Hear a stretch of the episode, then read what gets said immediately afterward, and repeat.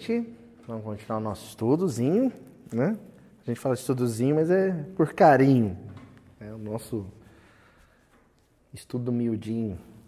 Nós estamos no capítulo 10 do Evangelho de Mateus, já no versículo 26, né? naquela sequência de versículos em que Jesus dá orientações para os seus discípulos quanto à postura íntima que todo bom discípulo deve ter perante as circunstâncias de perseguição, de testemunho, em que a sua fé, a sua fidelidade, o seu compromisso é posto à prova, é onde ele é testado mais. E aí, nessa parte da orientação do Cristo, Jesus diz assim, no versículo 26, Portanto, não os temais, pois nada há encoberto que não haverá de ser revelado, nem escondido que não haverá de ser conhecido. Vamos repetir. Portanto, não os temais, pois nada há encoberto que não haverá de ser revelado, nem escondido que não haverá de ser conhecido. Para efeitos didáticos, nós vamos fazer o seguinte: essa primeira afirmativa de Jesus, antes da vírgula, portanto, não os temais, nós vamos deixar para o final. Vai ser a cereja do bolo. Nós vamos coroar a reunião com essa afirmação de Jesus. E vamos passar um bom tempo, quase que a reunião inteira, entendendo esse, esse machalo, né? essa charada que Jesus propõe quando ele fala que na, nada existe encoberto que não vai ser revelado, ou escondido que não venha a ser conhecido, né? Lembrando uma coisa, gente, isso é uma estratégia de rabino, de mestre, né? Existia o, o, o rabino, o mestre, que participou, que frequentou, né? aliás, frequentou, dá uma ideia de, de, de acadêmica, né? de universidade, mas que teve um mestre, então, o discípulo que teve um mestre se tornou rabino segundo os cânones de Jerusalém, é o caso de Saulo. E existe o rabino que, por aclamação pública, é o caso de Jesus. E talvez isso irritasse, incomodasse tanto o farisaísmo da época. Jesus era reconhecido como mestre. Ele era tido como mestre, mesmo sem ter frequentado uma escola rabínica convencional. Mas o fato de Jesus não ter tido um mestre rabino, porque ele é o mestre por natureza, né, espontaneamente, não quer dizer que ele tenha abandonado as técnicas e as estratégias de ensino próprias dos rabinos. E porque essas estratégias e essas técnicas eram percebidas na sua maneira de ensinar, então o povo o chamava de rabino, mestre, né? Mestre, Algumas, alguns, algumas traduções até preferem deixar lá o, o Rabone, né? ou Rabi, o Rabi da Galileia era Jesus. Aqui a gente encontra uma dessas estratégias, que é o machal, é a charada. Sabe, pegadinha? Aquele mistériozinho é, estimulante para o raciocínio, para o intelecto. Jesus joga um raciocínio desse nas mãos dos discípulos e deixa que eles se ocupem um bom tempo em torno dessa charada, desse enigma. Nós vamos nos ocupar um bom tempo dessa charada, desse enigma, para no final a gente associar esse enigma à primeira afirmativa. Tá bom? Vamos fazer o seguinte: vamos por pares. Primeiro par que nós vamos ter aqui então é o encoberto ou escondido. O que está encoberto? O que, que está escondido? Eu acho, eu desconfio, gente, que com recursos próprios nós ficaríamos aqui, acho que uns 200 anos. 200 anos de reunião, direto, sem sair do centro. Para tentar entender esse encoberto e escondido aí, a gente não ia dar conta do recado. Ah, mas então por que Jesus fez essa maldade, né? Uma, um mistério desse, um enigma desse. É claro, gente, que o ensino ele é revelado. Ele vem das esferas mais elevadas para as esferas mais próximas do orbe. Nós estamos nas esferas mais próximas. Mas a revelação ela chega até nós. Daí a importância do ensino dos espíritos. Daí a importância da gente não fazer do miudinho um machismo, um chute. Ah, eu acho que é isso.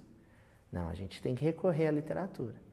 E o Emmanuel nos entrega a chavezinha para abrir esse cadeado, para abrir esse cofre. E ele faz isso no livro, um livro que a gente tem usado pouco aqui, que é o livro Espírito de Verdade. Lição 34. O título da lição é A Descoberto. Então, nessa lição, a lição 34, o livro Espírito de Verdade, o Espírito de Verdade, o Emmanuel nos entrega uma chavezinha para abrir esse cofre e entender o que Jesus propôs com essa charada. Tá bom? O Emmanuel começa dizendo assim: na atualidade, então ele escreveu no século XX, mas isso vale para o século XXI. É devera significativa a extensão do progresso humano. Alguém duvida? Tá de assustar, né? Outro dia eu vi, deve estar tá para lançar aí, uma pulseira. Põe a pulseira, né? A pulseira é o celular. Aí, sabe essa tela? Minha mãe ainda está apanhando para mexer na tela. Aparece no braço da pessoa. Aí ela toca no braço, mexe ali, os comandos todos no braço. O celular é a pulseira. Faz tudo ali. Computadorzinho. Minha mãe agora ela tá feliz porque tá mexendo no touchscreen, né, mãe? o touchscreen no, na pele. Então, acho que ninguém duvida que a que ponto o ser humano pode chegar em termos de avanço tecnológico científico. Continua Emmanuel. E isso tudo nos variados campos da inteligência. Isso nós estamos falando para telefonia, mas isso vale para genética, isso vale para ciências médicas, isso vale para engenharia. Avançando em todas as direções, o homem alcança eloquente patrimônio intelectual, senhoreando leis e princípios que agrupam os seres e as coisas, mantendo o equilíbrio e a ordem do universo. Então, primeiro ele faz uma enunciação de princípios. Qual é enunciado aqui? No século 21, nós estamos agora em 2017.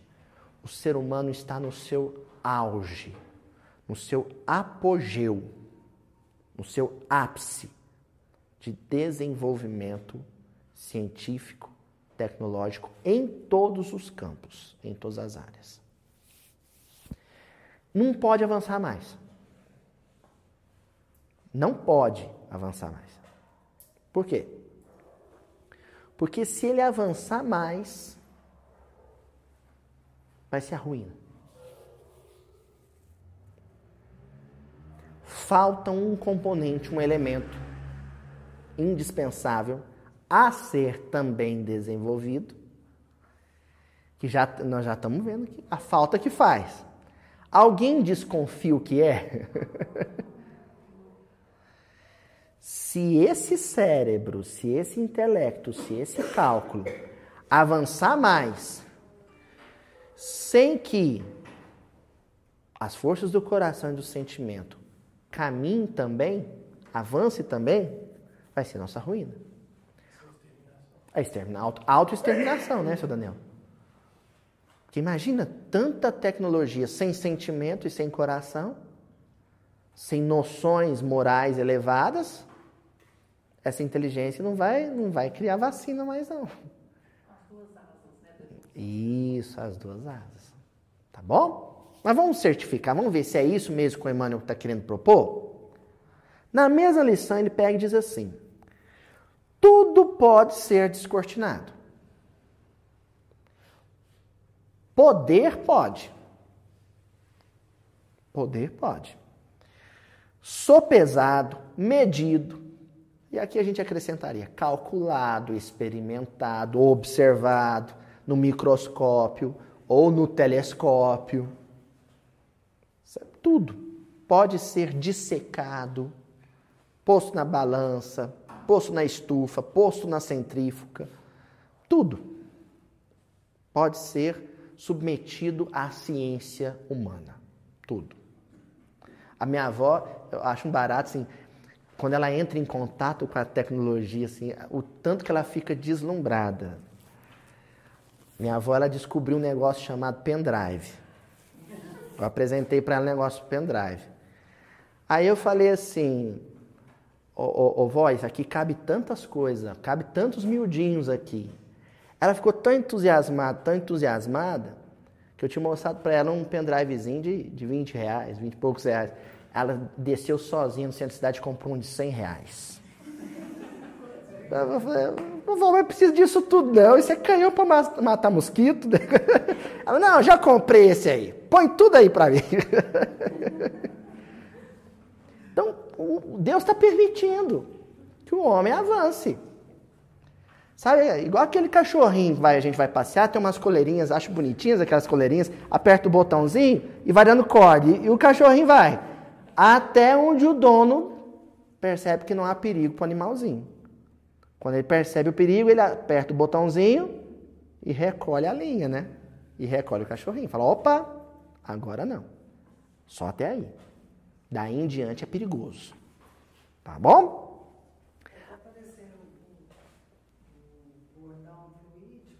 Isso, é, um, é um, uma espécie de um cordão fluídico, só que é com, um caso aqui consciencial. Consciencial. Como? Pois é, a gente. E a gente se vicia na tecnologia e de repente, se não existe ali um prumo, né, não existe ali um, um contrapeso moral, criança se vicia também, mas adolescente, da pior maneira possível, né? Aí o Emmanuel continua. Assim, não só a realidade ainda ignorada por nós, como também as mentalizações e os atos de, nossos, de nosso próprio caminho serão revisados e conhecidos. Aqui ele começa a apertar o sapato. o Emmanuel aqui pega e diz assim: olha, do mesmo jeito que o ser humano, a ele tem sido concedido explorar o universo, explorar o código genético, explorar uma folha da, da Amazônia até fazer o medicamento mais potente anestésico, também ele está sendo convidado a um outro gênero de exploração de aventura do conhecimento. Aí ele cita: primeiro, a mentalização. Sabe? A NASA ruma para o infinito.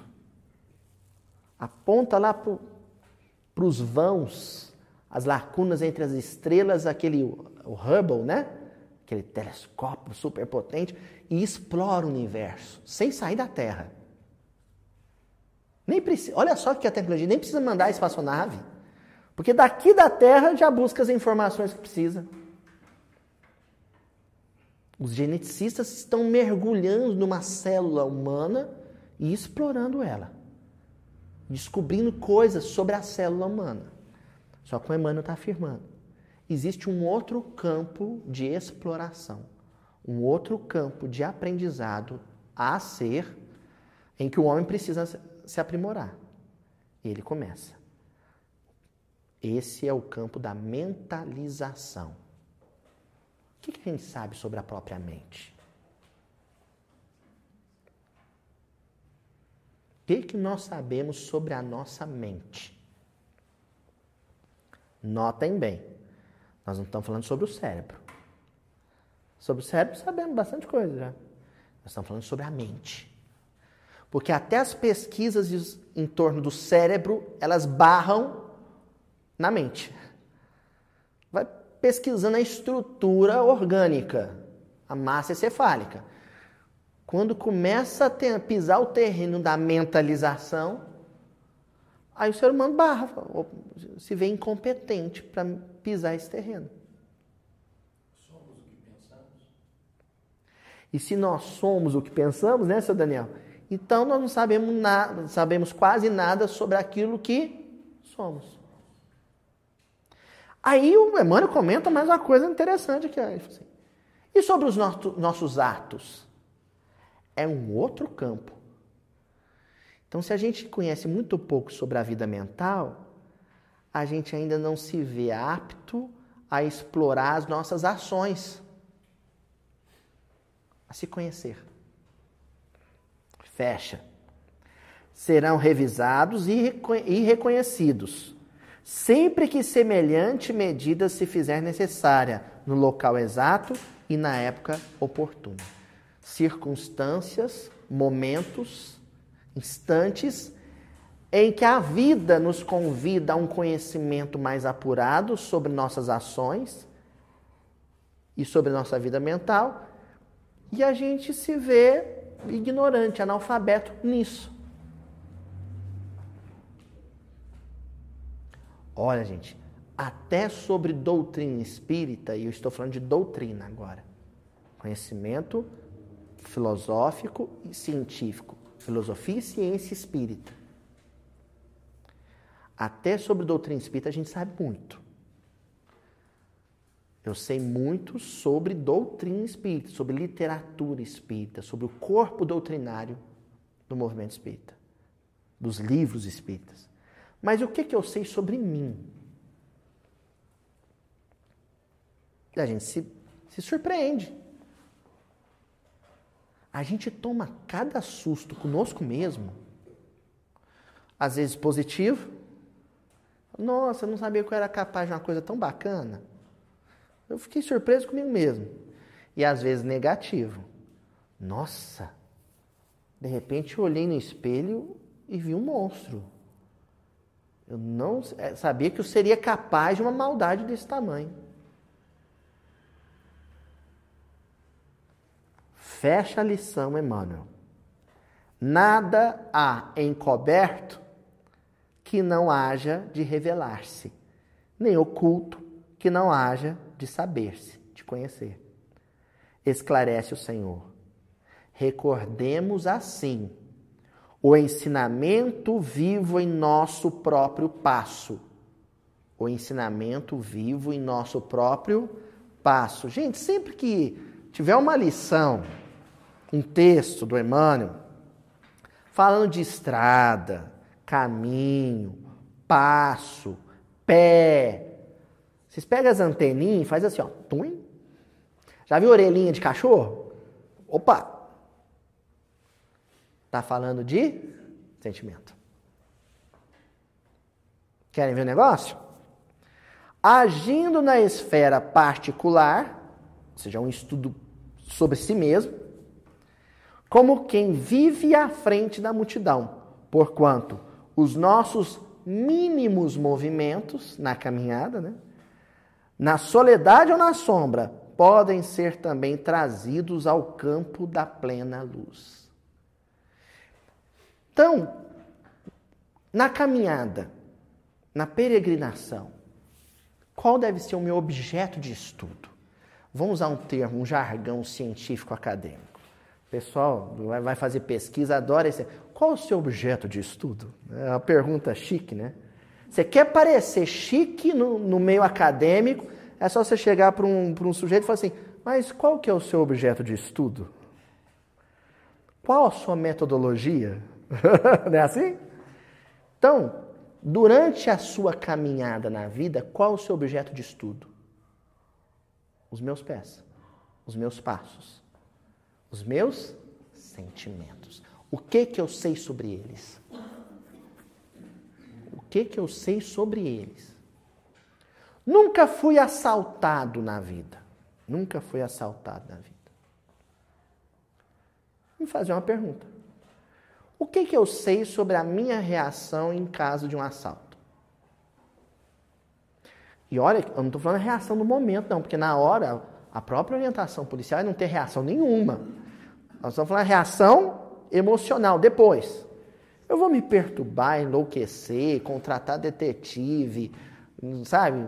Ir atrás, comprar uma arma, ou então chorar, entrar em depressão. O que, que eu sei sobre como emocionalmente eu vou reagir a um assalto? O que, que eu sei sobre as minhas reações em caso de uma enfermidade grave, com risco de vida, em família? Ah, eu nunca vivi isso em família, mas doença que teve, sei lá, foi uma unha encravada. Doença grave, grave. O que, que eu sei sobre as minhas reações? A gente, enquanto não vive a experiência, tem que pelo menos cogitar. Ó, oh, eu acho que eu não vou reagir muito bem, não. Perder um familiar, separação de casais, situações humanas, todas elas.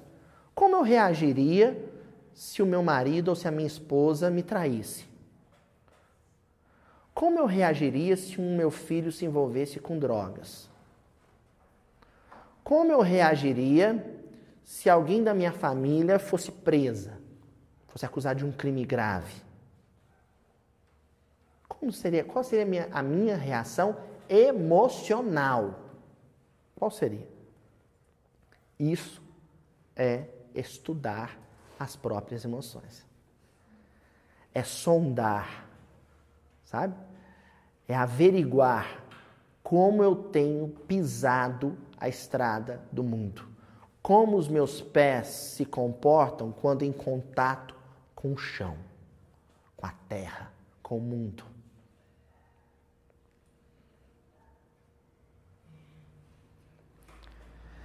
Esse é o tema de hoje.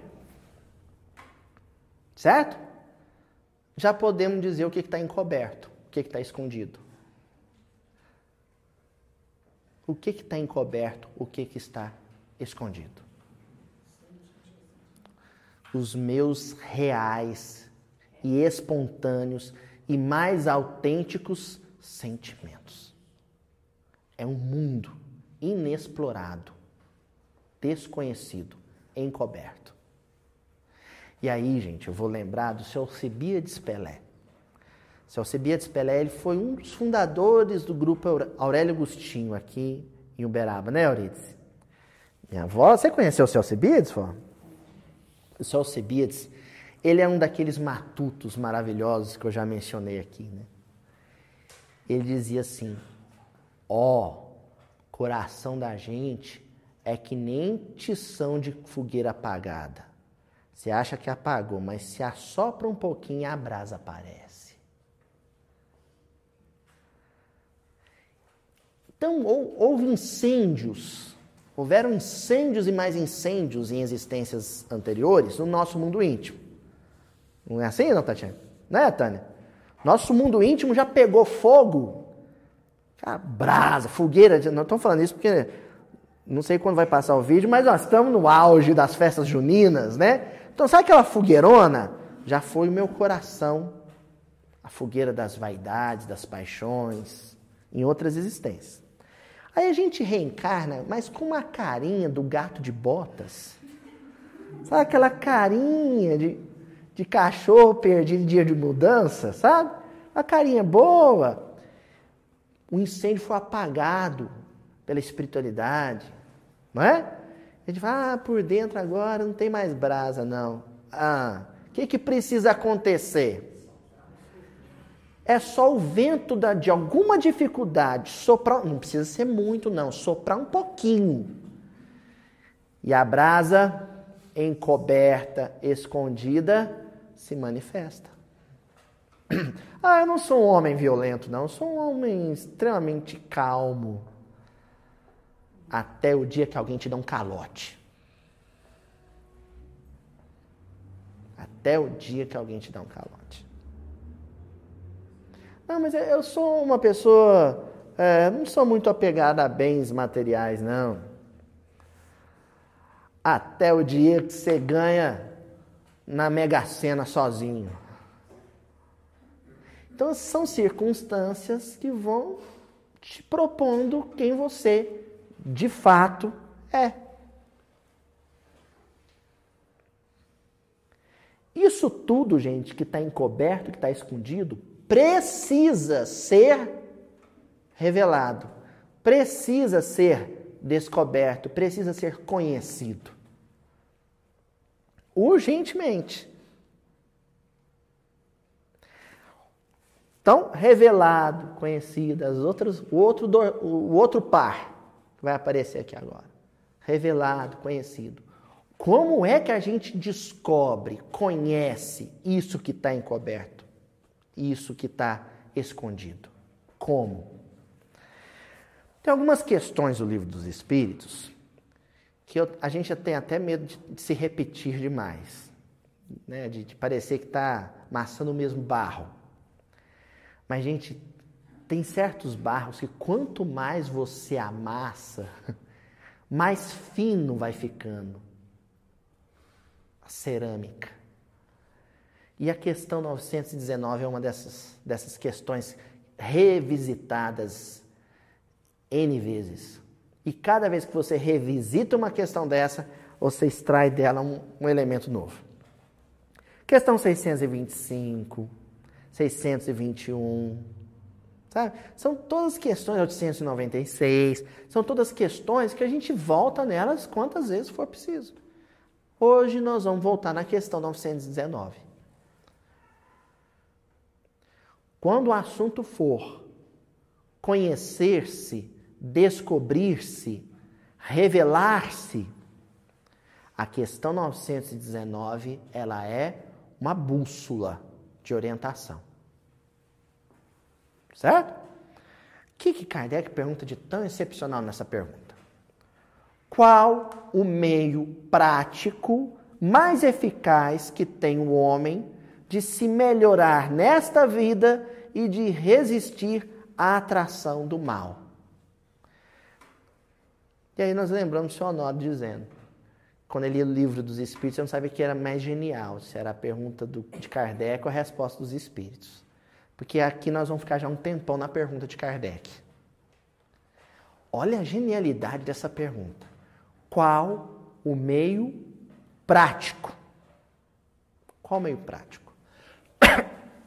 Vamos agora decifrar isso aqui. Kardec chamou os espíritos no cantinho e falou assim: ó, são todos grandes filósofos, grandes teólogos. A nata do pensamento humano está aqui na Pleiade. Certo? Tudo que vocês falam eu entendo.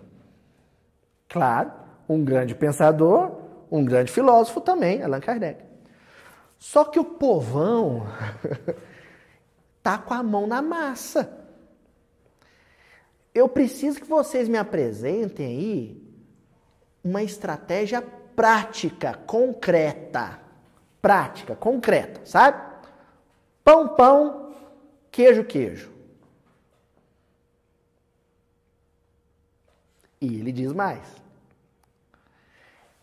O meio prático e eficaz. E tem mais um detalhe, Kardec fala para os espíritos. Ó, eu fico até meio culpado, fica trocando em miúdos a, a fala elegante de Allan Kardec, né, gente? Mas a gente dá essa cara a tapa, né? Então ele fala, e tem mais. Além de ser um meio prático, ó, mas é, é uma, sabe aquela receita que funciona? Que qualquer um. E que qualquer um consiga. Que qualquer um possa fazer. Não vem com coisas, sabe? Extraordinária, não uma coisa que qualquer homem simples no seu dia a dia, na sua vida, consiga fazer e ao aplicar 100% de sucesso. E aí? E o que, que ele quer com isso mesmo? Melhorar-se nesta vida.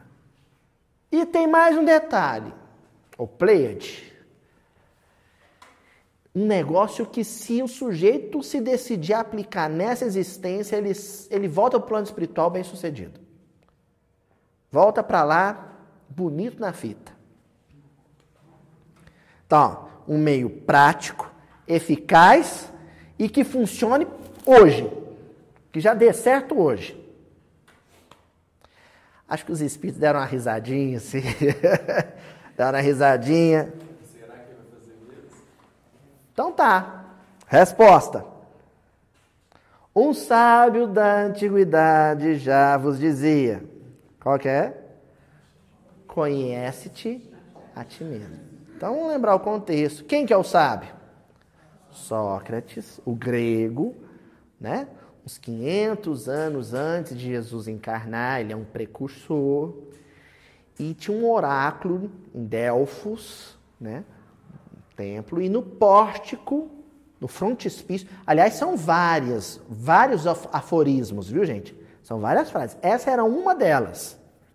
Num dos portais do templo de Delfos, tinha essa lá. Conhece-te a ti mesmo. Conhece-te a ti mesmo.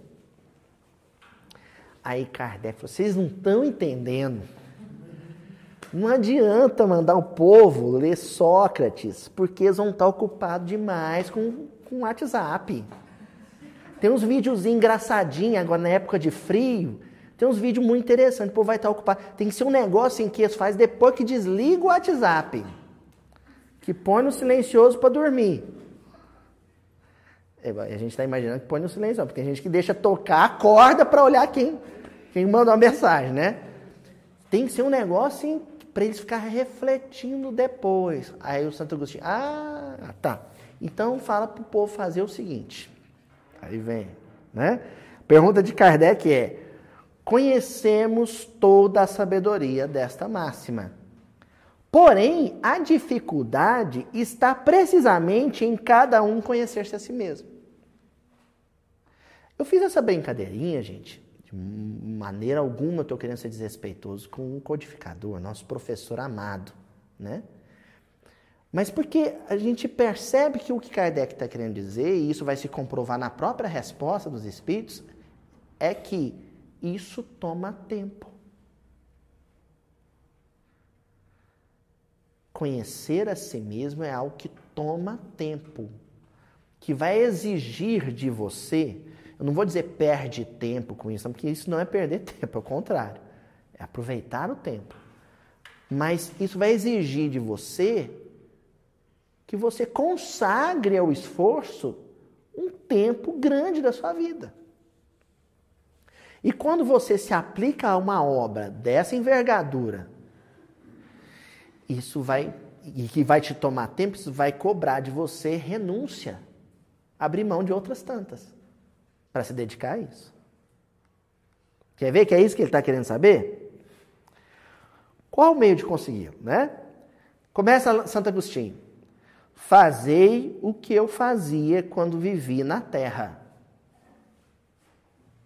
Então, Santo Agostinho, ele não está dizendo assim, fazei o que eu tenho feito aqui no mundo espiritual, não. Porque não ia adiantar. Fazer o que eu fiz quando estava na mesma situação que vocês, com as mesmas dificuldades de vocês, tendo que comer, tomar banho, resolver problema de família. O Santo Agostinho tinha muito problema de família. Resolver problemas do trabalho, ele era né, um dos pais da igreja. Façam o que eu fiz. E o que, que ele fez? Ao fim do dia, ao fim do dia, isso aqui é generosidade do benfeitor, porque de prático e eficaz seria ao longo do dia, de hora em hora, minuto a minuto. Falou, mas vou pegar leve. No final do dia,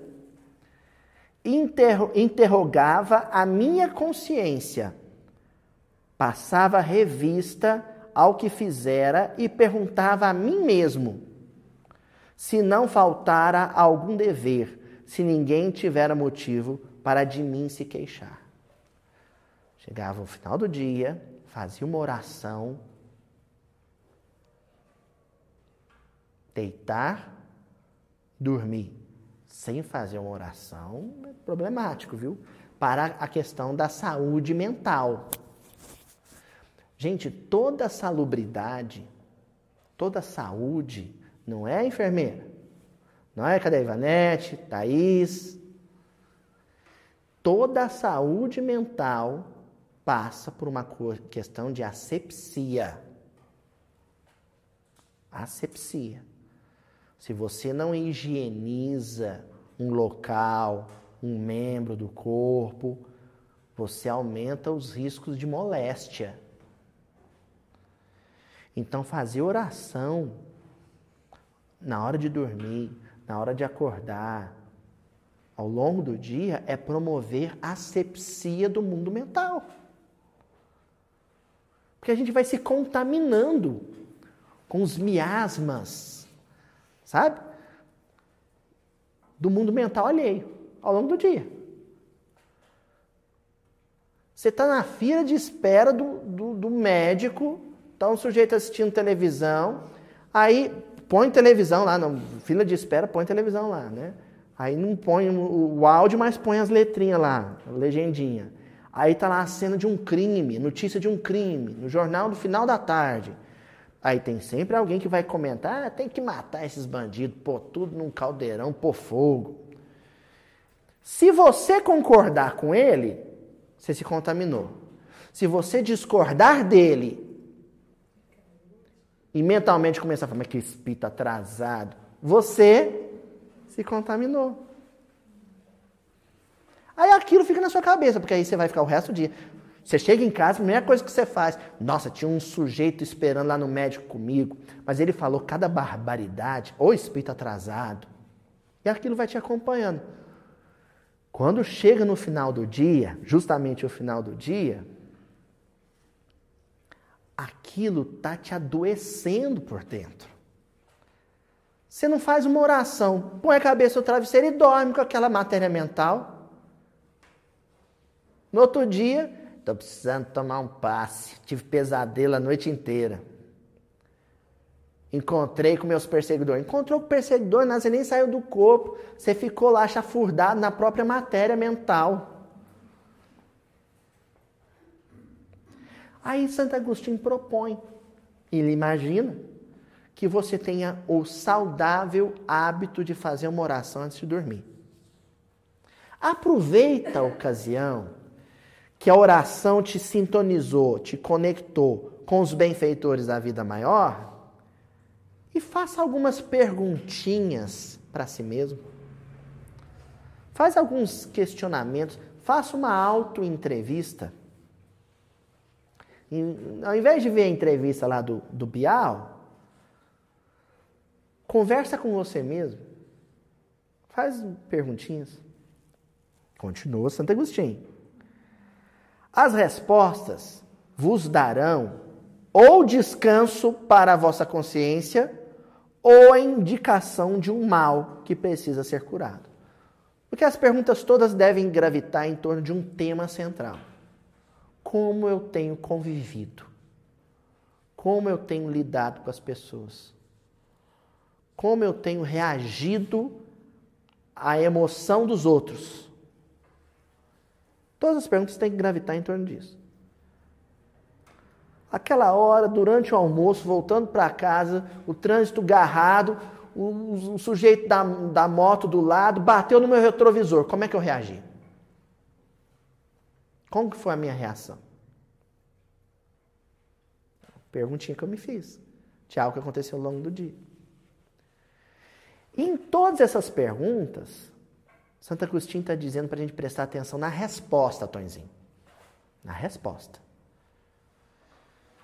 Se a resposta, porque a resposta vai ser a mesma para qualquer situação, ou sim ou não. Se a resposta me causar mal-estar, desconforto, consciencial, é porque aquele tipo de emoção eu tenho que combater no dia seguinte. Oi? E aí eu, a palavra, achei bonita essa palavra que eles usam aqui de descanso, né? Achei lindo isso, porque a resposta dos espíritos é a, indicação de um mal que precisa ser curado, é o que traz mal-estar, ou descanso para a nossa consciência. É, é lindo isso que o Santo Agostinho está dizendo, porque e se a resposta for a minha emoção foi positiva? Eu não tenho nada que me arrepender do dia de hoje. Aí você pode dormir. Aí dorme, né? Aí descansa mesmo. Aí você pode dormir. Aí o travesseiro, gente, não precisa nem ser um travesseiro de pena de, de ganso. Sabe? Quando você encostar a cabecinha nesse travesseiro, ele vai estar tão macio, tão confortável. Agora, se o dia foi de reações negativas, pode ser o travesseiro mais caro do universo. Sabe? Do Ritz, você dormiu lá em Paris, que vai parecer que tem espinhos no travesseiro. Continuamos com a resposta do Santo Agostinho. Agora mesmo vamos chegar em comentário de Kardec, que é, é tão bom quanto. Formulai, pois, de vós para convosco questões nítidas e precisas, e não temais multiplicá-las. Isso aqui é um mundo de informação. Porque a gente às vezes cria perguntas, auto-perguntas, que elas são cheias de saídas para a gente fugir, escapar. Até a maneira como você vai construir a pergunta, até a maneira como você vai construir a pergunta, pode ser já estrategicamente construída para que você não precise dar a resposta. Dessa maneira. Vamos ver o caso do motoqueiro que arrancou meu, meu retrovisor. Você pode perguntar assim: quando o motoqueiro arrancou meu retrovisor, tendo que desejar a ele um bom dia de trabalho e me enviar boas vibrações, qual foi a minha reação? Essa é uma maneira de perguntar. A outra pergunta é: quando você, homem honesto, trabalhador, vindo do serviço para encontrar a sua família que te ama e que você ama, teve o desprazer de encontrar com um motoboy arruaceiro que não estava no horário de trabalho e que não pensou duas vezes em arrancar criminosamente seu retrovisor, qual foi sua reação?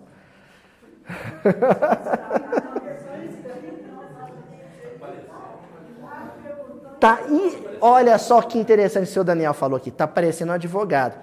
Você é um só tempo o promotor e o advogado, em causa própria. então, Santo Agostinho está dizendo assim: na hora que for fazer a pergunta, não dê uma de rolando lero, não. Não dá uma de rolando lero, não, sabe? Vai direto ao assunto. E o assunto não é o que o sujeito fez é o que você fez. Vai direto ao assunto. E aí, brilhante, que ele pega e fala assim: o seguinte. E não mais, não tenha medo de multiplicar as questões, porque uma questão dessa, objetiva, feita assim, que nem aquela butinada na canela no jogo de futebol, na veia, ela com certeza vai desencadear outras. Você não pode ter medo disso. Porque se você fizer uma pergunta objetiva sobre o caso do retrovisor, isso vai desencadear outras perguntas sobre o dia anterior e o outro, e o outro, e o outro, em circunstâncias análogas. Não ter medo de multiplicar as questões. Mas, Aloísio, e se acontecer de indo questão por questão, puxando uma questão, puxando o rabo da outra, e eu vou duas horas da manhã e eu estou fazendo auto-pergunta, três horas da manhã eu estou fazendo auto-pergunta, quatro horas da manhã eu estou fazendo auto-pergunta. Foi uma insônia muito proveitosa. O espírita não pode ter medo de insônia, não, gente. Insônia é coisa de obsidiado. Quando ele está com insônia é porque a gente está perturbado. Uh -uh. Às vezes, uma insônia, uma noite mal dormida foi uma noite consagrado à auto-pergunta, à auto-entrevista, a esses questionamentos preciosos. A gente não pode ter medo deles. Kardec acho que ele ficou tão fã da resposta de Santo Agostinho que ele meteu lá um comentário dele. E o comentário de Allan Kardec é o seguinte: muitas faltas que cometemos no, nos passam desapercebidas, ou des, despercebidas, perdão. Um comentário simples, mas é. Porque a gente tem um faro, sabe? Um faro de lobo em caçada para achar a falta dos outros. Mas a gente é completamente tapado para as nossas. Justamente porque a gente está viciado em ficar farejando a falha dos outros, a gente é cego para as nossas. Geralmente, por isso que a está dizendo, geralmente os erros dos outros passam despercebidos por nós. Perdão, os nossos erros passam despercebidos por nós. Já o outro, Nossa Senhora. Continua. Se efetivamente, seguindo o conselho de Santo Agostinho, interrogássemos mais a miúde, uma palavra bonita, a miúde, frequentemente, com mais frequência, a nossa consciência, veríamos quantas vezes falimos sem que o suspeitemos unicamente por não perscrutarmos a natureza e o móvel dos nossos atos. Quantas e quantas vezes a gente caiu no buraco, na lama, chafurdando nela, porque a gente covardemente se negou a fazer uma pergunta moral sobre a nossa conduta. Olha só, gente. Jesus dizendo: não tem nada encoberto que não vai ser revelado, conhecido. Como? Questão 919 do Livro dos Espíritos.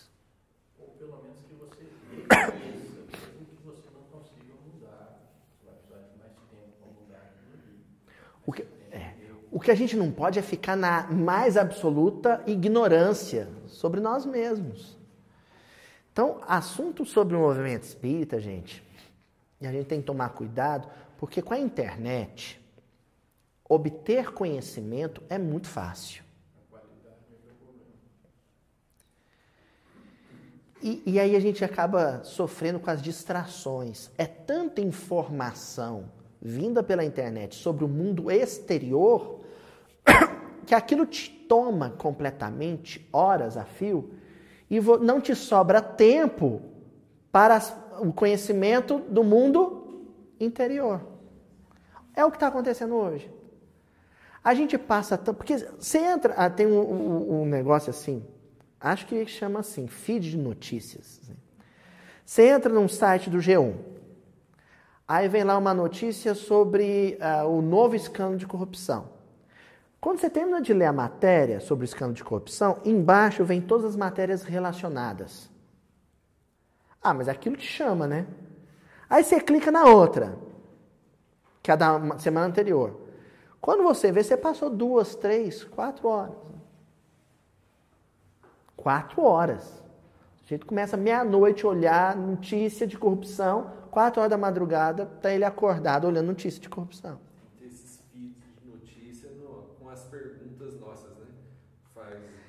Isso, que é o que o Santo Agostinho falou. Não ter medo de multiplicar as perguntas. E se a gente fizesse isso sobre o que a gente normalmente faz sobre o comportamento do senador fulano de tal, ou sobre o comportamento do presidente ou da ex-presidente, e se a gente fizesse isso sobre nós mesmos, todas as noites? Quando a gente acabasse de ler sobre um comportamento que eu tive hoje, tivesse embaixo assim notícias sobre o comportamento que eu tive ontem, e antes de ontem, e no ano passado, e há 20 anos atrás. E se? E se? Se a gente conseguisse fazer isso, sabe o que nós teríamos? Título de uma lição, a lição 8 do livro Seara dos Médiuns. Conhecimento superior. E a gente imagina que conhecimento superior é um conhecimento sobre como é a vida em Júpiter. Né? Ah, porque os espíritos superiores, eles já dominam a forma de reprodução é, assexuada que ocorre em Marte. Em Marte. Isso é conhecimento superior. Porque os espíritos superiores sabem manipular fluidos para levantar uma pedra de uma tonelada. Isso não é conhecimento superior. Conhecimento superior é aquele relacionado ao nosso mundo íntimo. Espíritos de grande envergadura, espíritos nobres, grandes, eles têm um autoconhecimento, um nível de autoconhecimento superior. Muito grande. Então, o Emmanuel pega e diz assim: na aquisição do conhecimento superior, não acredites que o deslumbramento substitua o trabalho. Nem julgues que o benfeitor espiritual, por mais amigo, possa efetuar a obra que te compete. Vamos pensar num trabalho de desobsessão. Reuniões de desobsessão, reunião mediúnica da casa. O seu Arnaldo Rocha chamava de enfermagem espiritual. Qual que é a comunicação que a gente mais espera numa reunião dessa? Hã? Ah! De preferência do amigo da casa, né? Do benfeitor da casa. E por nós, se, a gente mandasse, porque a gente não manda, graças a Deus, né? Mas se a, fosse a gente mesmo que mandasse naquilo, a gente ia fazer assim: 20%, a reunião dura uma hora e meia, dona Joaninha. 20% de comunicação dos espíritos sofredores e 80% os espíritos benfeitor. Porque a gente acha um desperdício. Eu mesmo já saí de reunião mediúnica falando assim, gente, mas passou 40 minutos com um sujeito que só berrava e falava que ia pôr fogo na casa. E aí veio o benfeitor da casa e deu uma comunicação de 3 minutos. Eu ficava num desapontamento, numa decepção, falando, meu Deus, mas como é que pode? Dá tanto cartaz para esse obsessor e quando vem um mentor da casa, dá dois minutos, fala dois minutos e vai embora. Eu pensava assim, né? Com quem a gente aprende mais?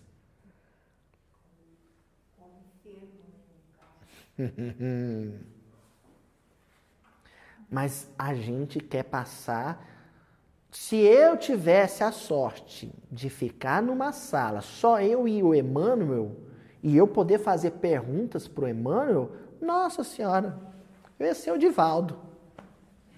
O Divaldo é assim porque pode ficar fazendo pergunta para Joana de Ângeles. O Chico fazia pergunta para o Emmanuel, é esse carbão mesmo. Hein?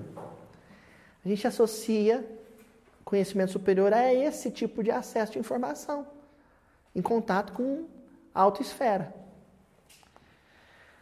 Ó, nem julgues que o benfeitor espiritual, por mais amigo, possa efetuar a obra que te compete. A obra que compete a quem? Ah, o professor esclarece. O aluno, porém, deve equacionar os problemas da escola. Toda realização pede esforço. Toda construção pede tempo. Então, o professor ele apresenta o conteúdo, mas quem vai fazer conexões entre o conteúdo e a vida prática é o aluno. Por isso que o professor dá um, uma coisa chamada trabalho de casa, é o para casa, né? Aí o professor de geografia, por exemplo, né? ele dá uma aula sobre a, a, a organização urbanística e dá uma tarefinha para casa. Faça uma pesquisa sobre o bairro em que você mora. O esforço de conectar o que aprendeu sobre a organização das cidades com a vida do seu bairro é um esforço do aluno. Agora, esse esforço vai exigir do aluno uma coisa chamada tempo. E o pessoal de hoje, eu falo pessoal de hoje como se não tivesse encarnado, né? Mas o pessoal de hoje, mas queixa tanto de falta de tempo para isso. Ah, mas eu não tenho tempo. Porque eu chego à noite, na hora de dormir, eu estou tão cansado, já fiz tanta coisa no meu dia. Eu não consigo nem terminar o Pai Nosso. Começa o Pai Nosso na metade, já estou dormindo. Posso dar uma dica? Sabe o que, que favorece muito essa autoentrevista proposta pelo Santo Agostinho? Um outro hábito noturno sem ser a prece, além da prece. Leitura leitura. A leitura edificante antes de dormir vai já criar o clima, ou já vai ser a espoleta, sabe? A faísca, que vai dar início à autoentrevista. E tem mais um detalhe, viu, gente? Não serve palestra. Não serve o vídeo do Mildinho. Não serve. Você vai assistir o vídeo miudinho no final de semana, né? À noite, chegou do serviço, toma banho, senta, assiste. Mas o livro, ele tem um encanto, que é o de propor o silêncio. A palestra, gente, o vídeo como esse que eu estou gravando, são as reflexões do palestrante em torno da leitura. Então você pega a coisa pronta. São ideias que são propostas para sua reflexão. Agora, não vai substituir, e isso explica por que, que o Chico Xavier ele veio como médium psicógrafo, porque tinha que deixar uma biblioteca incomparável. Por que, que Allan Kardec veio com o compromisso de organizar a literatura? Porque não vai substituir aquele momento silencioso e solitário entre você e a letra escrita. Eu, particularmente, não gosto de substituir nem o livro impresso. Mas aí já é toque. Aí já é maluquice minha, é excentricidade minha. Mas eu gosto. Senhora também, não, Joana? Eu ainda gosto. Eu sou do tipo que compra o livro e gosto de sentir o cheiro dele. Né? Eu uso isso aqui para facilitar. Eu, antes eu vinha com uma montanha de livros aqui, uma sacola de livros, o pessoal lembra disso. Aí perdia, o marcador ia no lugar errado. Aí, graças a Deus, eu tenho esse equipamentozinho aqui que me ajuda demais. Agora, em casa, quando eu sento para estudar, é livro. Então, escolha um livro do mês, o livro do mês. Há vários e vários livros do Humberto de Campos. Averiguem em casa que são feitos de 30 contos. Se você pegar, por exemplo, o livro Pensamento e Vida, são quantas lições? 30 lições. Isso lembra o quê? Quantos dias tem um mês? Então não tem cabala nisso não, gente. Os espíritos já criam coisa para que você faça ao menos uma leitura por dia. E eu já tive o exercício e, e olhei quantas páginas eles escrevem, parece um padrão estabelecido por Emmanuel.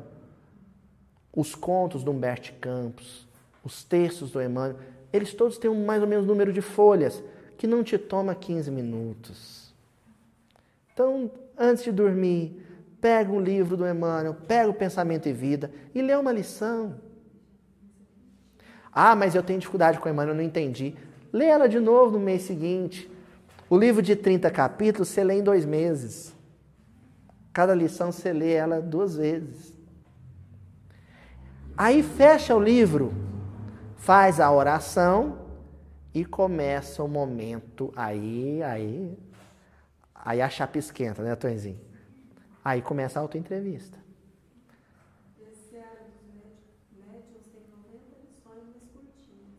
90 lições curtinhas. Né? Vai te tomar, dá até para ler mais uma lição de, por dia. Mas eu sugiro que não, dona Joana.